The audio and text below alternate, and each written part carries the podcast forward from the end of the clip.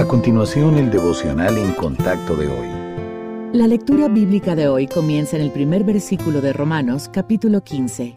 Así que, los que somos fuertes debemos soportar las flaquezas de los débiles y no agradarnos a nosotros mismos. Cada uno de nosotros agrade a su prójimo en lo que es bueno para edificación, porque ni aun Cristo se agradó a sí mismo. Antes bien, como está escrito, los vituperios de los que te vituperaban cayeron sobre mí porque las cosas que se escribieron antes para nuestra enseñanza se escribieron a fin de que por la paciencia y la consolación de las Escrituras tengamos esperanza. Pero el Dios de la paciencia y de la consolación os dé entre vosotros un mismo sentir según Cristo Jesús, para que unánimes, a una voz, glorifiquéis al Dios y Padre de nuestro Señor Jesucristo.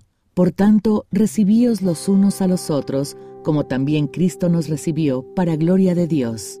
Cada semana las iglesias se llenan de personas que experimentan una amplia gama de problemas y como creyentes debemos llevar las cargas los unos de los otros. Este no es solo el trabajo del pastor, él no puede estar al tanto de todas las necesidades de la congregación. Por eso todos estamos llamados a ayudarnos unos a otros. Sin embargo, lograrlo requiere algunos cambios de nuestra parte. En primer lugar, sensibilidad.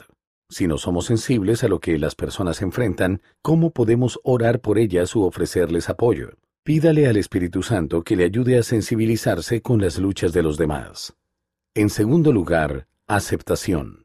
Debemos aceptar a los demás creyentes como Cristo nos ha aceptado a nosotros. Eso significa estar dispuestos a compartir las cargas de los demás, sin importar quiénes sean. Y por último, disposición. Ayudar a la gente puede resultar inconveniente, pero una comunidad de fe prospera cuando auxiliamos a quienes nos rodean. El Señor es quien consuela a los que sufren y ayuda a los débiles, pero a menudo lo hace por medio de su pueblo. La Biblia nos dice que toda la ley se cumple en un solo mandamiento. Ama a tu prójimo como a ti mismo. ¿Y usted apoya solo a sus seres queridos o le demuestra amor a todo el que le rodea?